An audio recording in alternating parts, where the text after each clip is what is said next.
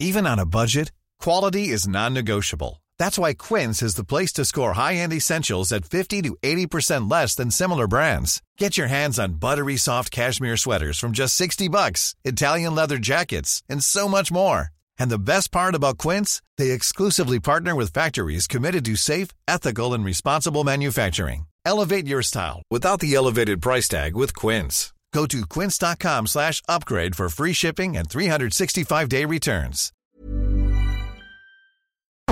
Porque el mundo actual no se entendería sin la economía y los negocios.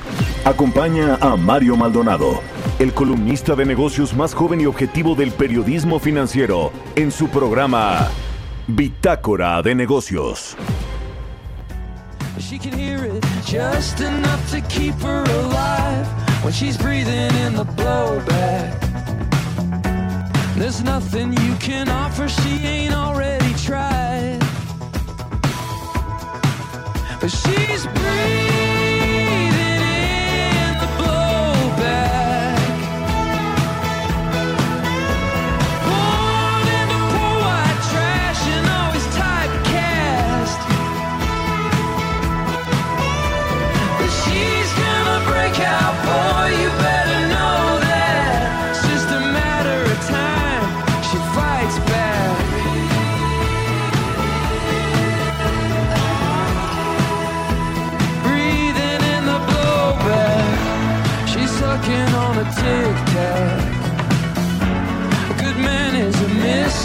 She's looking for clues. Whoa, you better check that, buddy. Cause the blacktop's burning up what's left of the fuse. And she knows where she comes from.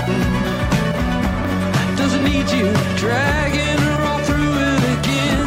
It's like breathing in the blowback. It's a hijack. Now, how much are you willing to spend?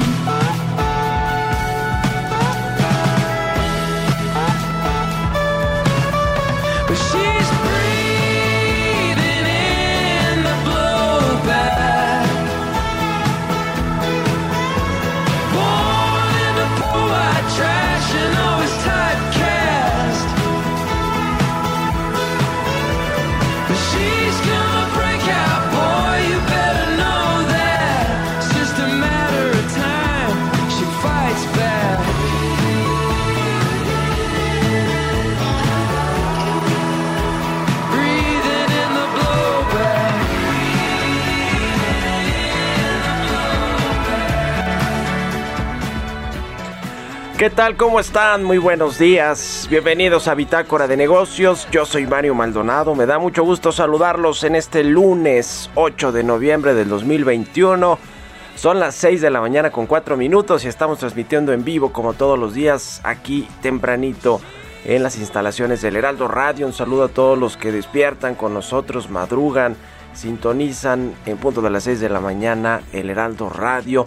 Un saludo a quienes nos siguen a través de la 98.5 de FM aquí en la capital del país, en Guadalajara, Jalisco por la 100.3 de FM, en Monterrey, Nuevo León por la 99.7 de FM y en el resto del país a través de las estaciones hermanas del Heraldo Radio, en el sur de los Estados Unidos y nos vemos en el streaming que está en la página heraldodemexico.com.mx.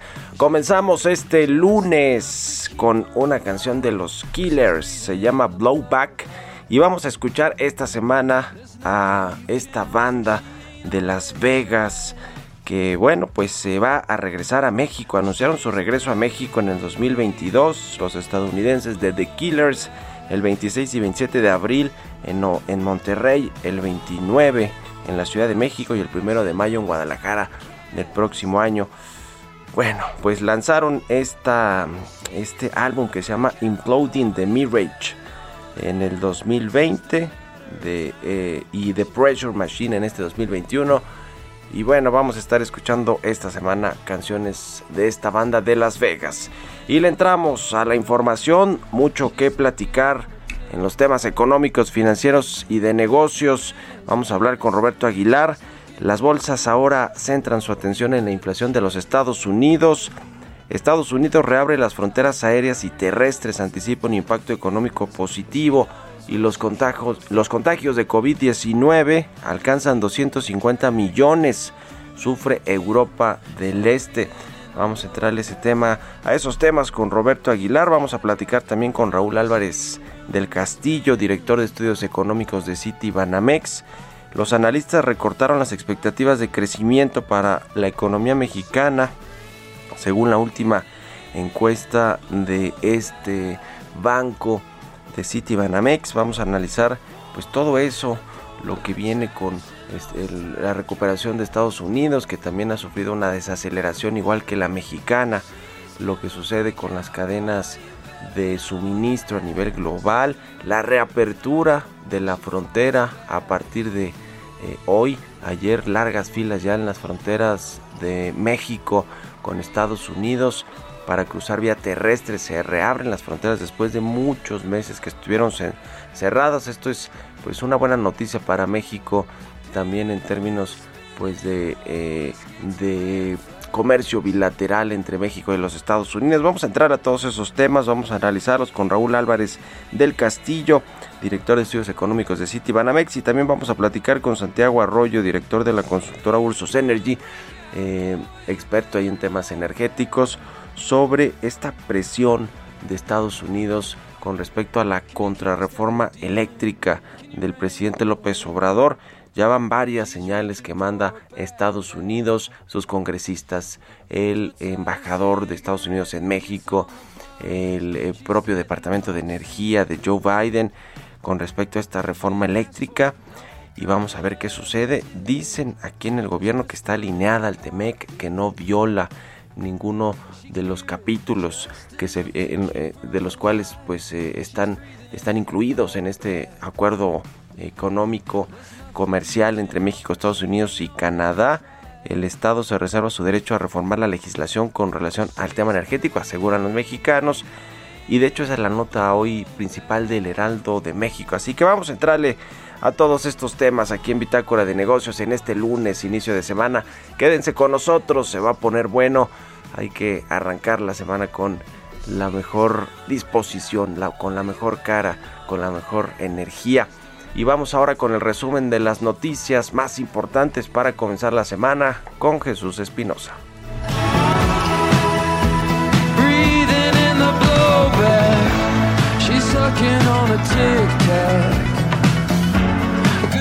There's a mystery, she's looking for clues.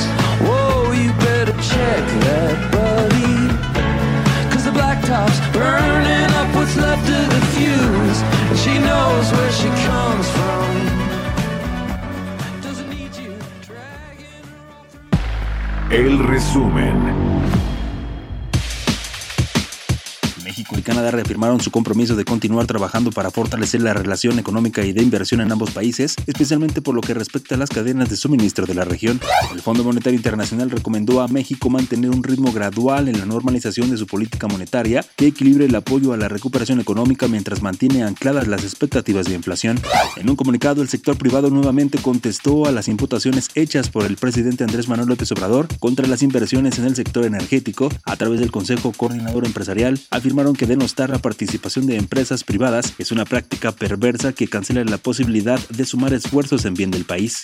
Analistas del sector privado prevén que para el cierre de este 2021, la economía mexicana alcanza una tasa de 6.0%. Luisa María, alcalde secretaria del Trabajo y Previsión Social, informó que el Sindicato de Trabajadores Petroleros de la República Mexicana elegirá a su nuevo líder el próximo 31 de enero de 2022. Por primera vez, las y los trabajadores del Sindicato de Trabajadores Petroleros de la República Mexicana van a elegir a su secretaria o secretario general conforme a esta nueva legislación, atendiendo la sugerencia del presidente y con el fin de garantizar elecciones pacíficas que cumplan precisamente con estos principios democráticos.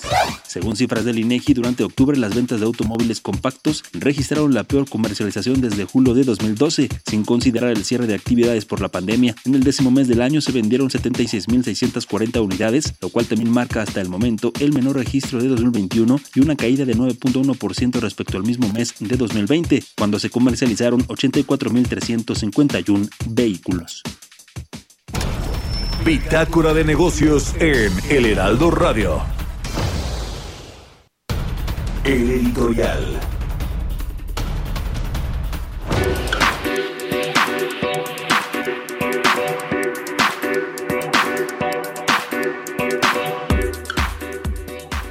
Bueno, pues aquí en la Ciudad de México hubo gran premio de la Fórmula 1. Importantes estos tipos de eventos para reactivar el turismo. Una de las actividades más importantes para la capital del país, para pues, la reactivación de los empleos, de todo el tema de los servicios. Eh, se habla de más de 14 mil personas que se movilizaron en todo este asunto de la Fórmula 1 del Gran Premio de México, visitantes extranjeros, nacionales. Y mientras tanto, pues en el país y en la capital del país también la infraestructura aeroportuaria, las vías de comunicación, eh, ahora para comunicarse entre los aeropuertos de Santa Lucía y el de la Ciudad de México, pues es así, deficientes, en malas condiciones y algunas inexistentes, como ese caso del aeropuerto de Santa Lucía, el aeropuerto Felipe Ángeles, que no tiene vías de conectividad terrestre. Paradójicamente este aeropuerto que en teoría pues va a ser eh, va a generar conectividad entre la Ciudad de México y el resto del país y va a tener vuelos internacionales supuestamente. Ya dos aerolíneas, Volaris y Viva Aerobús, dijeron que van a abrir rutas en este aeropuerto, rutas nacionales. Lo cierto es que la conectividad para llegar de la capital del país o del estado de México a Santa Lucía pues es más que complicada porque no hay vías de comunicación, por lo menos pues no están ya disponibles o no van a estar disponibles para la inauguración de este aeropuerto de Santa Lucía el próximo año, el 21 de marzo del 2022, que ya ve que dijo el presidente que va a eh, inaugurarse casi casi que llueve, truene o relampaguee este aeropuerto de Santa Lucía. Entonces, de, pronto estos grandes eventos internacionales como el de la Fórmula 1, el Gran Premio de México, que, que regresaron a nuestro país, pues con toda la infraestructura deficiente que tenemos. El aeropuerto de la Ciudad de México es un desastre auténticamente. Las filas, la infraestructura, los estacionamientos, las eh, puertas de embarque, los... Eh, lugares donde se tienen que hacer los check-in, eh, eh, se tiene que documentar el equipaje. Es un desastre la logística, la administración de todo el aeropuerto capitalino. Está peor que nunca, además de que está saturado en términos de transporte aéreo. Por eso se supone que abrieron el de Santa Lucía y también parece que está en pésimas condiciones este aeropuerto. Así que de pronto pues no nos sirve de mucho tener estos grandes eventos en la capital del país, como estos conciertos que ya platicamos, como los festivales, eh, las celebraciones, como este pues eh, Gran Premio de México sin que haya vías de conectividad eficientes que permitan atender a todo ese turismo que llega a la Ciudad de México y a muchos otros estados. El caso particular de la Ciudad de México por el Gran Premio que se llevó a cabo este fin de semana y que fue un éxito en términos deportivos para Sergio Pérez, eh, pero no, eh, y quizá para la ciudad también en derrama económica y para los empleos, pero no es la imagen que se quiere dar a México de una infraestructura deficiente completamente. Ustedes, ustedes qué opinan? Escríbanme en Twitter, arroba Mario Mal y a la cuenta arroba Heraldo de México. Economía y mercados.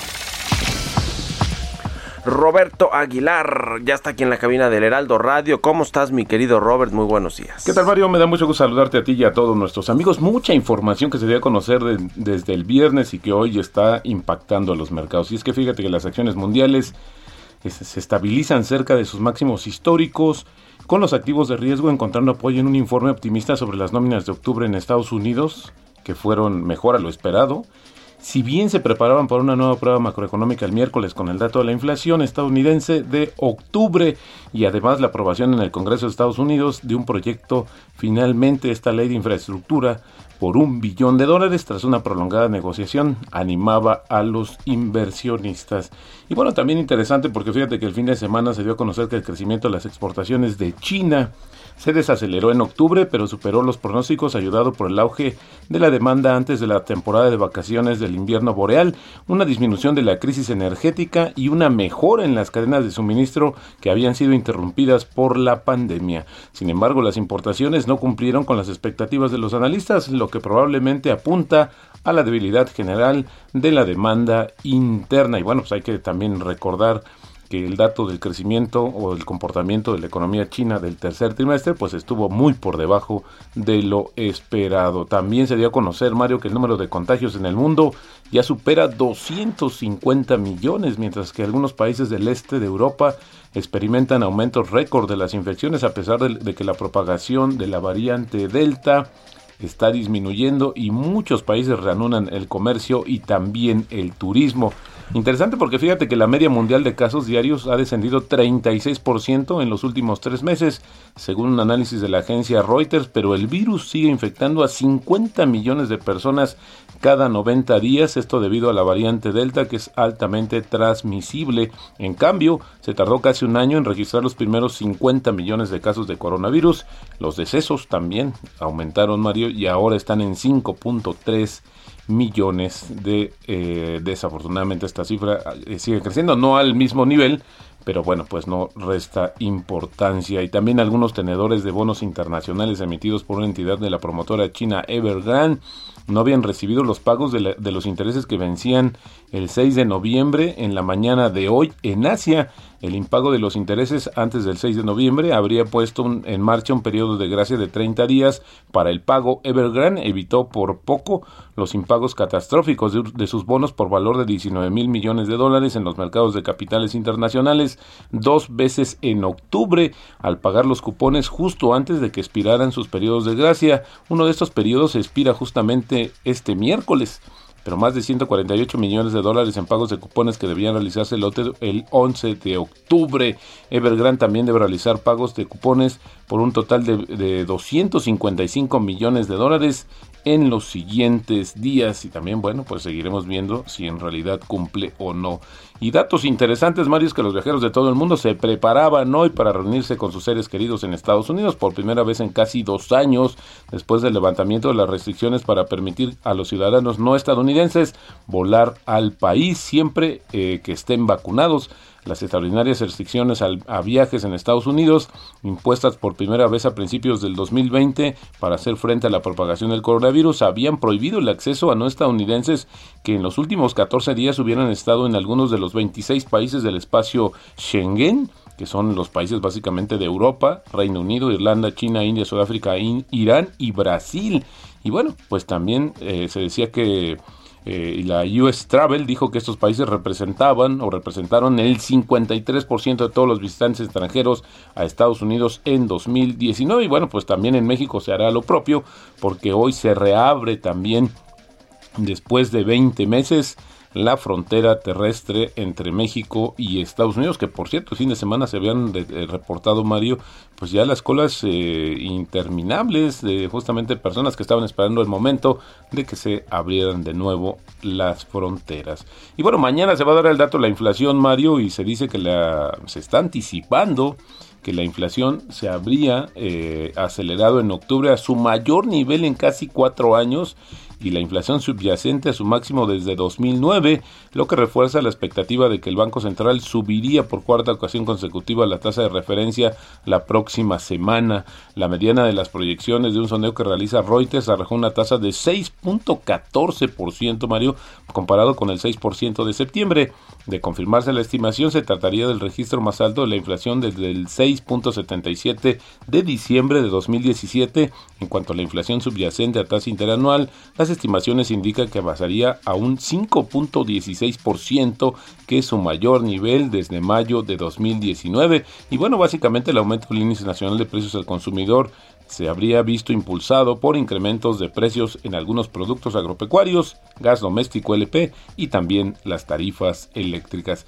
Y bueno, vaya lo que sucedió también, Mario, con el tema de Elon Musk, es que las acciones de, Tesla que cotizan en Frankfurt caían cerca de 9% en las primeras operaciones de hoy, mientras los inversionistas se preparaban para la propuesta del consejero delegado de la empresa estadounidense Elon Musk de deshacerse de cerca de una décima parte de sus participaciones eh, en el fabricante de coches eléctricos Tesla en una encuesta en la red social Twitter.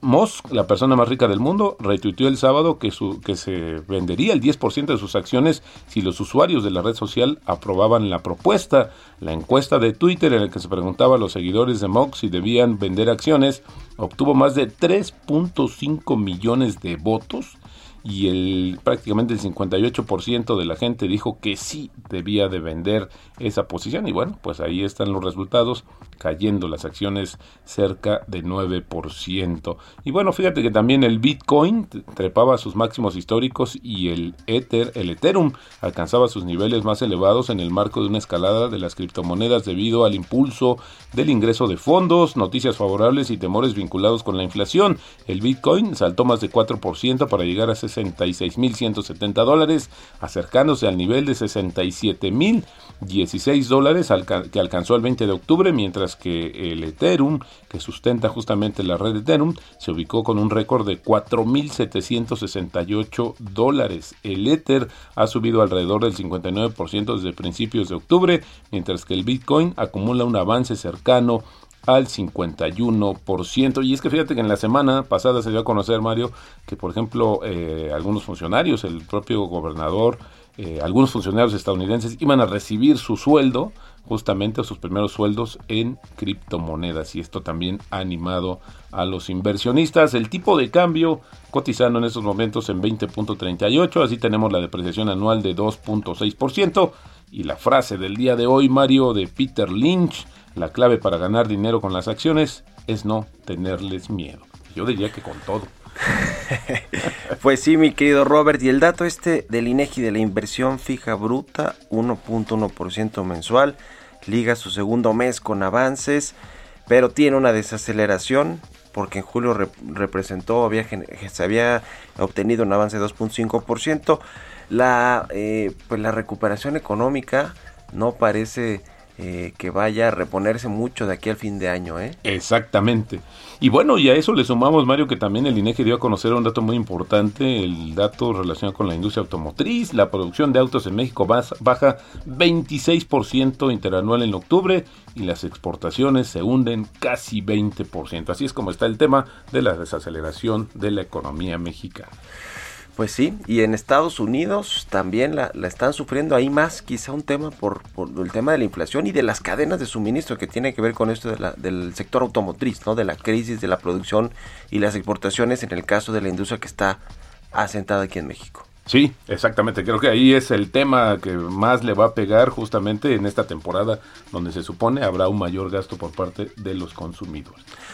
Pues bueno, y el Canelo triunfó, mi querido Robert, en Las Vegas, Nevada, en contra de Caleb Plant. Estuvo buena la pelea, ¿no? ¿Te gustó? ¿La viste? Fíjate que no, no vi toda la pelea. Oh, mi querido Robert. Pero sí andabas en la Fórmula 1. Pero sí andaba en la Fórmula 1. Porque por cierto, interesante, al rato sí que platicamos, pero la Fórmula 1, la empresa que maneja y opera todo el negocio de la Fórmula 1, ha tenido un desempeño bastante positivo y esto habla. ¿La decía o...? No, a nivel internacional. A nivel internacional, En México trae más o menos el contrato y trae con varios otros patrocinadores, ¿no? Pero, a nivel internacional. Exactamente, es una empresa que tiene, eh, tiene varios activos, entre ellos un equipo de de béisbol, entretenimiento, eh, telecomunicaciones, pero en, especial ha tenido un, repunte de más del 50% en lo que va del año. Ah, bueno, pues le entramos, le entramos en, en, esta semana ahí para platicar más a detalle de esta empresa. Gracias, Robert. Al contrario, Mario, muy buenos días. Roberto Aguilar, síganlo en Twitter, Roberto AH. Con esto vamos a la pausa, regresamos. Continuamos en un momento con la información más relevante del mundo financiero en Bitácora de Negocios con Mario Maldonado.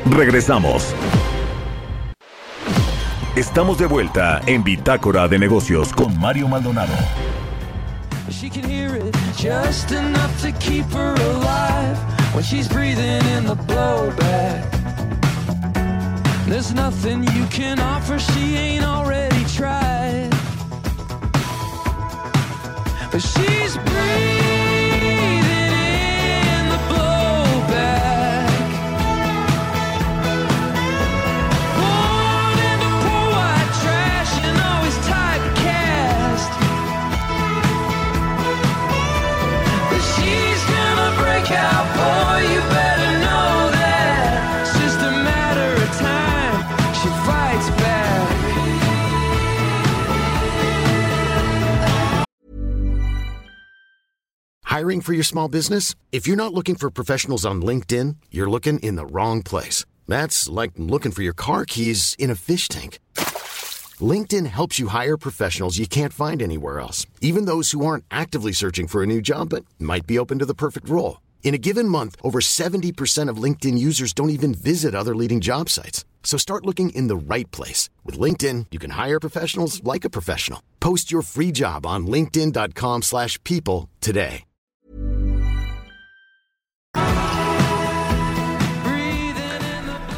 Ya estamos de regreso aquí en Bitácora de Negocios. Son las 6 de la mañana con 31 minutos, tiempo del centro de México, y regresamos escuchando a los Killers, esta banda estadounidense de Las Vegas, Nevada, que van a regresar a México el próximo año a hacer conciertos en Monterrey el 26 y 27, aquí en la Ciudad de México el 29 de abril y el 1 de mayo en Guadalajara, Jalisco. Bueno, esta canción se llama Blowback de The Killers y es de su, de su álbum The Mirage, Jesús, o del The Pressure Machine, el de The Mirage, de lanzado en el 2020. Hay por cierto un hotel allá en Las Vegas que se llama así, ¿no? The Mirage.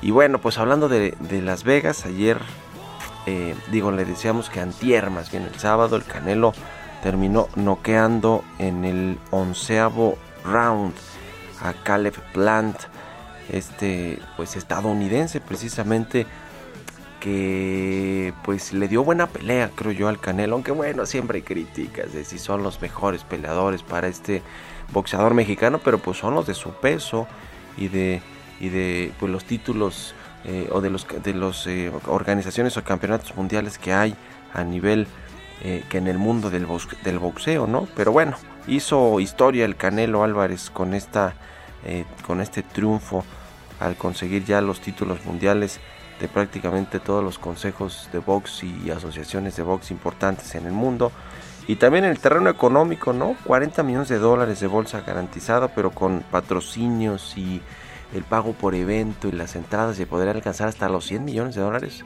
Por ahí leí. Lo estoy diciendo así, ¿eh? hablando en general, pero bueno, Canelo el, además es empresario, tiene gasolineras, tiene sus marcas de ropa, en fin, creo que lo ha hecho muy bien este boxeador, este atleta mexicano, que también ahí con Roberto Aguilar vamos a preparar este, este tema especial para platicar de la Fórmula 1, de la empresa que tiene todos los derechos o que controla estos eventos a nivel internacional y también del fenómeno que ha sido el Canelo Álvarez, que ya, ya hemos hablado aquí en las cápsulas con Giovanna Torres mucho de esto. Bueno, bueno, cambiamos de tema, vamos a otra cosa, 6 con 33.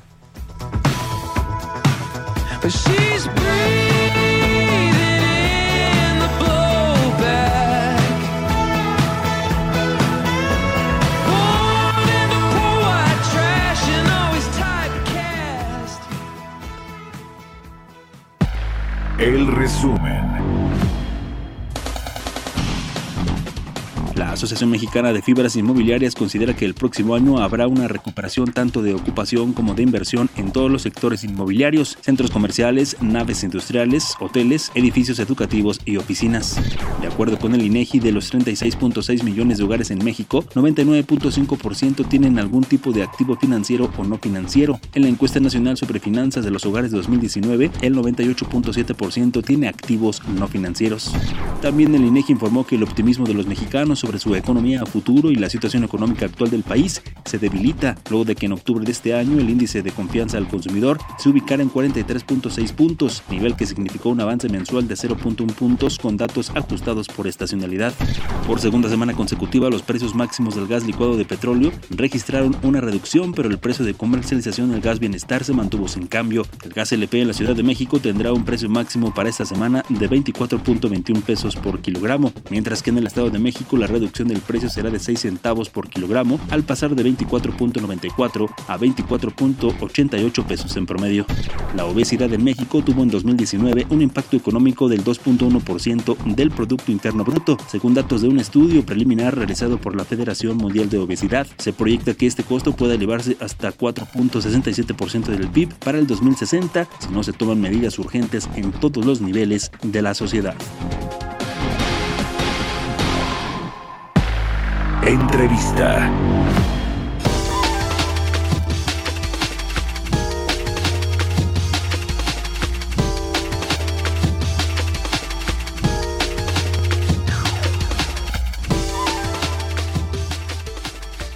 Y bueno, pues eh, en el terreno económico en México, ya hablábamos de esto con Roberto Aguilar, pues están reduciendo las expectativas de crecimiento para nuestro país, de que el Producto Interno Bruto del país va a seguir, va a rebotar fuerte de todos modos.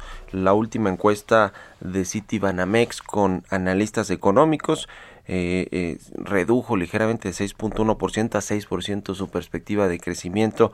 Eso es lo que ven los analistas económicos en el país de diferentes casas de bolsa, diferentes instituciones financieras. Y vamos a analizar este dato y todos los factores que hay alrededor de esta eh, reducción, de esta desaceleración económica. Vamos a platicar con Raúl Álvarez del Castillo, director de estudios económicos de Citibanamex. Raúl, ¿cómo estás? Muy buenos días. ¿Qué tal? Buenos días, Mario. Muchas gracias por la invitación. ¿Cuáles son los principales factores que exponen los analistas económicos para recortar ligeramente la proyección de crecimiento de México para este año? Que por cierto, que la tienen en 6%, eh, eh, ligeramente abajo también del 6.3% del gobierno federal.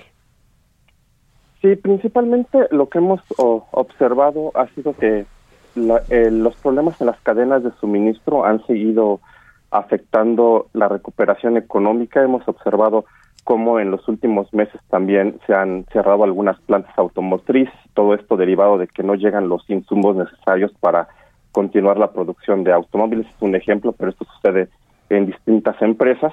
Y el otro tema es un poco más de, de, la, de la metodología en cómo se calcula el Producto Interno Bruto y el efecto que tuvo la nueva regulación de, de outsourcing, produciendo una disminución significativa este, en los ingresos que tienen estas estas compañías de, de outsourcing por el cambio en la en la regulación que ha llevado a una disminución que eso puede ser un cambio más metodológico porque estas personas que dejaron de prestar su servicio como outsourcing posiblemente se estén reincorporando a la fuerza laboral dentro de las, empresas y esto lo hemos visto un poco en los mejores datos de, de empleo que reporta que reporte el IMSS. Sin embargo, a, este por cómo se considera para el producto, pues se ve una una disminución este en este en este indicador.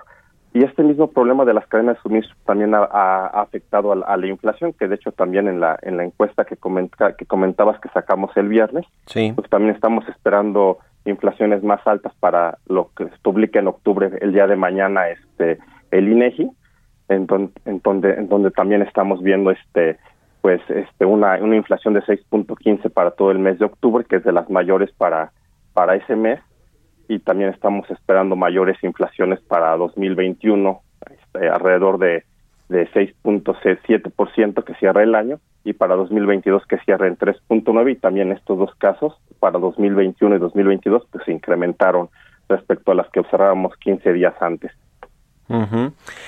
Eh, este tema de, las cadenas de producción, de logísticas y de, y de eh, pues todas las, las materias primas también que están escasas, como el caso de los semiconductores, los microchips que llevan los automóviles y muchos productos tecnológicos y muchos productos de consumo en general, eh, está afectando de forma conjunta, ¿verdad? Nos decías, este tema de la escasez pues provoca eh, precios más altos y, y, eso se refleja en los productos finales, es decir, la inflación. Eh, eh, esto es transitorio, que creo que ha sido el debate siempre, ¿no? De, de si es transitorio o no la inflación y también el problema con estas cadenas de suministro. ¿Qué, qué esperan, digamos, en, en, qué momento se ve que pueda regresar a la normalidad, por, por lo menos, por ejemplo, el tema logístico y de, y de cadenas de abasto? Sí, como bien dices, nos ha sorprendido la, la persistencia de este, de este fenómeno. Nosotros estamos esperando que para la segunda mitad del 2022 se empiece ya a normalizar y justo en ese en esa etapa empezar a ver una disminución en la en las presiones de, inflación por este por este fenómeno que hemos observado y sí estamos observando que duró más tiempo de lo que hemos este previsto y que muchos bancos centrales estaban previstos incluyendo el Banco de México y la Reserva Federal, que también ha sido este algo que ha afectado a nivel a nivel global y que no es únicamente un fenómeno de México. Eh, ¿qué, otros datos importantes arroja esta encuesta que publican el viernes de Citibanamex en términos de cómo va a cerrar México este 2021 en términos económicos? ¿Cuáles son otros datos a, a resaltar, Raúl? El, el otro dato y que se publica también esta semana es la decisión de política monetaria de, Banco de México. Aquí estamos, este, el consenso está esperando este, un aumento de otros 25 puntos base en la tasa de política monetaria. Este es el 77% de los analistas que, que, que respondieron la encuesta y hay otro 23% entre los que estamos este Citibanamex que esperamos que el aumento sea de 50 puntos base, justo respondiendo a estas presiones inflacionarias y con esto pues se, continúa esperando que la el consenso espera que la tasa de política monetaria termine el año en 5.25% y este y para 2022 que esta termine alrededor de 6%, que esto aumentó respecto al 5.75 que traía el consenso eh, hace dos semanas. Y para la, parte de tipo de cambio también nos un, un, este, un peso que se espera que termine el 2021 en alrededor de 20.50 pesos, muy cercano a los niveles que ha estado cotizando. Y para el cierre de 2022 que termine en 21 pesos por, por dólar, este, en donde no, no tuvimos cambios respecto a la encuesta a, la, encuesta anterior. Sí, entonces eh, la mayoría de los analistas ven un alza de 25 puntos base en, en esta próxima reunión de política monetaria del Banco de México y el caso específico de Citibanamex creen que la van a aumentar en 50 puntos, ¿verdad? Correcto, creemos que va a aumentar 50 puntos base en, en, en noviembre y otros 50 puntos base en diciembre. Pues sí, faltan estas dos eh, reuniones de política monetaria. Eh, y, veremos qué, sucede porque la inflación, como lo hemos dicho, no cede arriba del 6% eh, y bueno, pues es prácticamente lo doble de lo que tienen eh, pues del, del rango objetivo, ¿no? Como le dice el Banco Central. Ahora, salió el dato hoy de la inversión fija bruta, creció 1% mensual. en agosto y ligó su segundo mes con, con avances, pero se desaceleró como toda la economía prácticamente porque en julio había, había crecido 2.5%. Este tema de la, de la inversión fija bruta es importante, Raúl, porque refleja de alguna manera también la confianza que tienen los inversionistas locales o los empresarios que tienen operaciones en México, que tienen plantas de producción con respecto a lo que viene en términos económicos y de cómo se está reactivando también la economía, ¿no? ¿Qué, qué nos dice cómo eh, este dato de la inversión fija bruta al mes de agosto, cómo analizarlo y entenderlo pues de cara a lo que ya es eh, este cierre del año? Este, como bien dices, es un componente que ha estado, que no se ha acabado de recuperar después de la, de la pandemia y de hecho es un componente que ya había, venía disminuyendo desde previo, previo a la pandemia y, y justo como bien señalas, este refleja la, la refleja la confianza que tienen los los inversionistas de bueno los mismos eh, empresas de, de continuar este realizando este inversiones para aumentar su capacidad productiva y de ahí que sea muy importante para que México tenga una recuperación más sostenida y que pueda seguir creciendo y eh, a, lo largo del tiempo y, generar los empleos que México este necesita. Y creo que aquí este sigue faltando cierta este cierta mayor confianza mayor claridad en cuanto a las políticas que, que, se adoptan. Ahora está el tema de la reforma energética que puede, puede llevar varios meses más en, en, que se lleve su discusión y que al final del día esto genera cierta incertidumbre en, cómo vaya en los términos que vaya a terminar y esto pues termina afectando a aquellas empresas que tienen mucho mucho este mucha demanda por energía eléctrica o que se dedican tal cual a la parte de, generación de, de este de electricidad. Este y y justo este pues creo que es algo que, es un motor del, del, crecimiento que ha faltado este en los últimos años y que se ha venido acelerando si no mal recuerdo ya desde el desde el 2015 se empezó a desacelerar este, componente y que hace falta este generar los incentivos para, para que empiece a, a volver a, a, crecer. Pues sí, porque del otro lado la confianza del consumidor, que también tuvimos ese dato la semana pasada, pues al parecer esa, esa sí eh, está avanzando, aunque marginalmente, no avanzó en octubre, eh, apenas hay un 0.1, un, un, punto respecto al, al, mes pasado, pero pues esto nos habla de que vienen estas campañas del buen fin, eh, la el cierre del año, la temporada navideña y ojalá pues que le dé un nuevo impulso a la economía para que cierre, como lo, dicen los analistas por ahí del 6%, 6.3 que trae el gobierno, la Secretaría de Hacienda y ya veremos qué sucede. Seguiremos en contacto si nos permites. Raúl Álvarez del Castillo, director de estudios económicos de Citibanamex, muchas gracias por estos minutos y muy buenos días. Claro que sí, con todo gusto. Buenos días. Que estés muy bien. Hasta luego, 6 con 45 minutos. Vamos con las historias empresariales. Historias empresariales.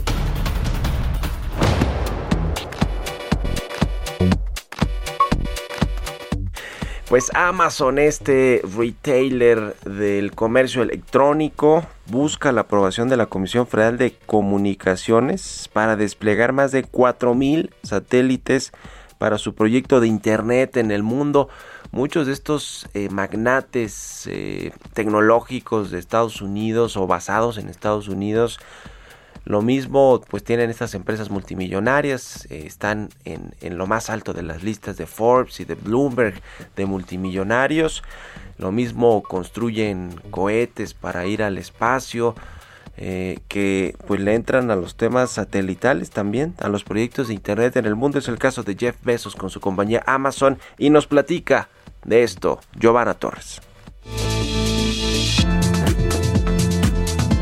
Amazon es una compañía estadounidense de comercio electrónico y servicios de computación en la nube a todos los niveles con sede en la ciudad de Seattle, Washington. Es una de las primeras grandes compañías en vender bienes a través de Internet, por lo que ahora está en busca de una autorización por parte de los reguladores de comunicaciones de Estados Unidos para desplegar más de 4.500 satélites adicionales como parte de un esfuerzo de la compañía para ofrecer Internet de banda ancha en áreas de todo el mundo que carecen de servicio de alta velocidad. La semana pasada, la empresa solicitó la aprobación de la Comisión Federal de Comunicaciones para lanzar y operar dos prototipos de satélites para finales del 2022. Anteriormente, Amazon había dicho que planeaba gastar al menos 10 mil millones de dólares para construir 3.236 satélites de este tipo a través de su programa Proyecto Kuiper. La compañía señaló que aunque la conectividad ha mejorado a nivel global, solo el 51 ciento de la población mundial y el 44% de la población de los países en desarrollo están en línea. También manifestó que ve un futuro de múltiples órbitas para la tecnología satelital y a medida que crece la demanda de comunicaciones satelitales, se requerirá diversidad en los regímenes y frecuencias orbitales para satisfacer las demandas únicas de los clientes. Apenas la semana pasada, la Comisión Federal de Comunicaciones aprobó una solicitud de Boeing para lanzar y operar 147 satélites para brindar acceso a Internet de banda ancha de alta velocidad. Para Bitácora de Negocios, Giovanna Torres.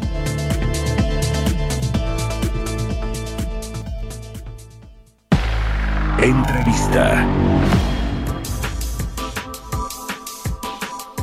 Y bueno, vamos a cambiar de tema, vamos a hablar de este de este asunto energético de la contrarreforma al sector eléctrico que propuso el presidente López Obrador pues ha generado reacciones no solo de los expertos del sector de las compañías que operan en México, sobre todo las que tienen la infraestructura para las energías renovables eh, y las empresas que utilizan estas energías para eh, pues sus producciones, por ejemplo, para sus operaciones, ¿no? Estos eh, estas sociedades de autoabasto que hay, los productores independientes también, en fin, eh, muchas críticas por supuesto, pero también de los Estados Unidos, los congresistas del Departamento de Energía de Estados Unidos, el embajador de Estados Unidos en México, Ken Salazar, y vamos a analizar este tema con Santiago Arroyo, experto en el sector energético. ¿Cómo estás, Santiago? Muy buenos días.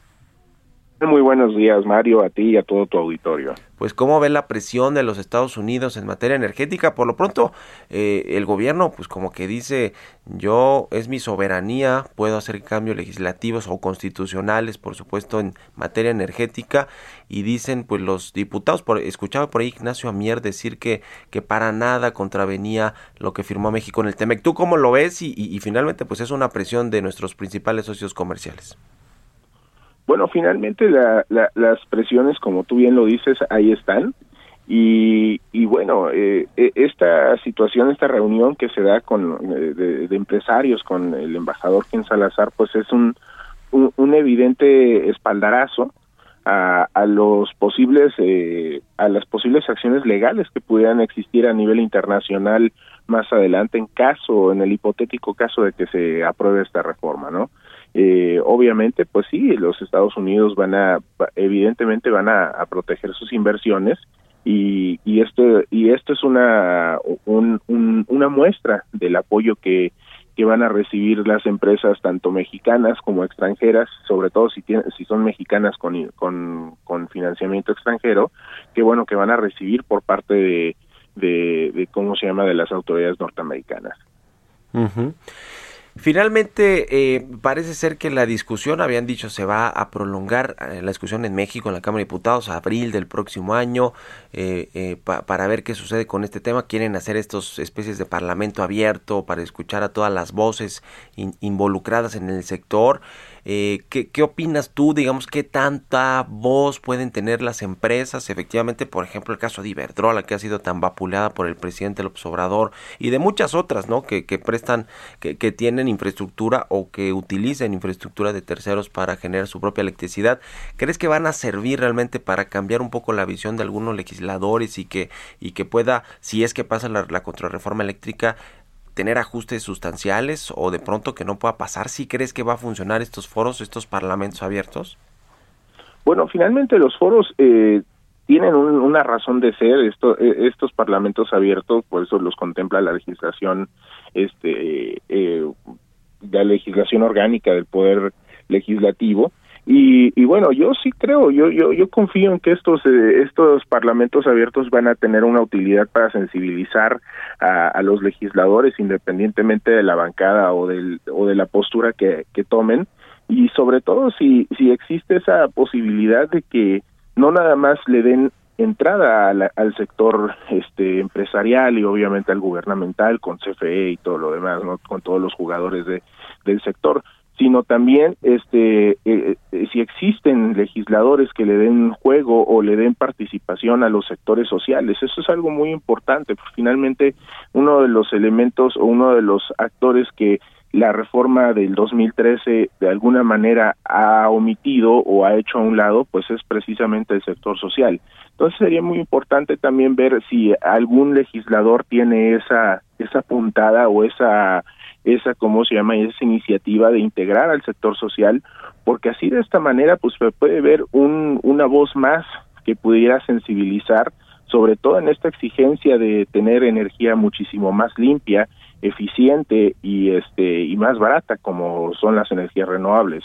y dado que la reforma pues obviamente elimina toda posibilidad de tener acceso a este tipo de tecnologías eh, en un minutito y medio eh, eh, Santiago, ¿qué, es, ¿qué rescatarías tú de la contrarreforma eléctrica que propuso el gobierno? ¿Hay algo rescatable? ¿Hay algo que se de, que, que digamos que si negociamos esto, esto y esto, eh, quizá podría ser una, una reforma quizá no necesariamente buena, pero que aceptable para, para el sector? Bueno, desgraciadamente, tanto para el sector empresarial como para el sector social, esta reforma en sí misma es un irreductible. No tiene un, un espacio de negociación sí este hay espacios para hacer eh, digamos contrapropuestas hay espacios para hacer este digamos eh, una una especie como de contrarreforma a la contrarreforma pero en sí misma eh, esta iniciativa que presenta el presidente no tiene lugar a ningún tipo de negociación y obviamente tampoco tiene un lugar que beneficie directamente a la sociedad únicamente a CFE a costa de la sociedad pues bueno, ya, ya estaremos viendo ahí todo este debate que se da, que se va dando y, justamente pues escuchando a los expertos de este sector y seguiremos en contacto si nos permite Santiago Arroyo, director de la consultora Ursus Energy, experto en este, en este sector. Muchas gracias por la entrevista y muy buenos días. No, al contrario, Mario, que estés muy bien, muchísimas gracias y a tus órdenes siempre. Hasta luego, un abrazo y gracias a todos ustedes por habernos acompañado este lunes, inicio de semana aquí en Bitácora de Negocios. Se quedan en las frecuencias del Heraldo Radio con Sergio Sarmiento y Lupita Juárez. Nosotros nos vamos a la televisión al canal 10 y nos escuchamos mañana aquí tempranito a las 6. Muy buenos días.